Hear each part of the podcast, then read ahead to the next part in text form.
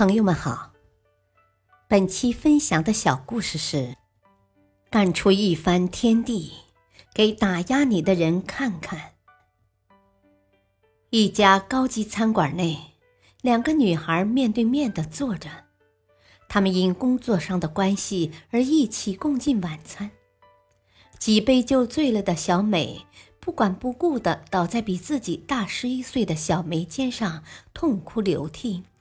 并向他诉说了心中的不快和烦恼。小梅姐，我工作也都尽职尽责去努力完成了，为什么荣誉总与我擦肩而过呢？他不停的埋怨。现在我很苦恼，工作累不说，效果常常不能让人感到满意。小梅十分耐心的扶着他。任由他发泄心中的惆怅和不满，直到他停止了抽搐与哭泣，才对小梅说：“要学会放自己一马，那样才不为难自己。”小梅妹妹，你知道我的过去吗？他顿了顿，缓缓地说：“我生下后被领养，养母雇了个奶妈带我。”三岁时，养父母离了婚，母亲离开后，父亲又找了个继母，但他虐待我。年轻的父亲不得已再次离婚。不久，我又有了位继母，受到更厉害的虐待，但此时的父亲再也没勇气离婚，于是家庭得以维系，相继有了两个弟弟，一个妹妹。家庭添丁，生活变得拮据起来。尽管我十三岁就离开学校打工赚钱了，但我一直偷偷自学，不向命运低头。到十七岁那年，抱着试试看的心态，我偷偷参加了教师考试，仅仅考了语文，就被继母发现而放弃了。但不想语文却拿了第一名。当时的教育局长又爱惜人才，很关注这事。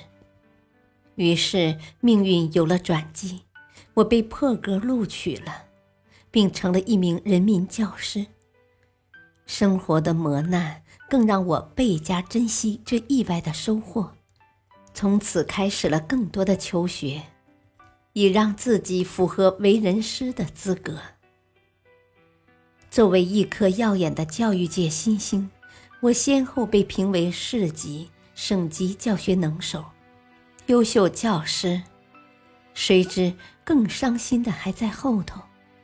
十九岁那年，我被父亲许给当地一家大户人家的公子哥。他是一个纨绔子弟，整日里游手好闲，另外每天还要面对婆婆的冷嘲热讽。我只有眼泪和哀愁，家里、单位两头成天累死累活，却没人心疼。长久的压抑和劳累让我产后中了风，神经也曾一度失常。但我终究没有被打垮。病好了之后，我又上班了，并因出色的工作被提为教务主任、副校长。小梅姐，你的人生经历好苦啊！小美感慨地说，一边还擦着泪水。可你很坚强，始终笑对自己的人生。是啊，我也曾经觉得生活没劲儿透了，甚至也产生过想要轻生的念头。可转念一想，他们这样待我是他们的不对，可我有什么错呀？我为什么要作践自己？于是我分散注意力，哪壶不开我不提哪壶。工作上我拼命的干活，并立志干出一个天地来，让他们看看。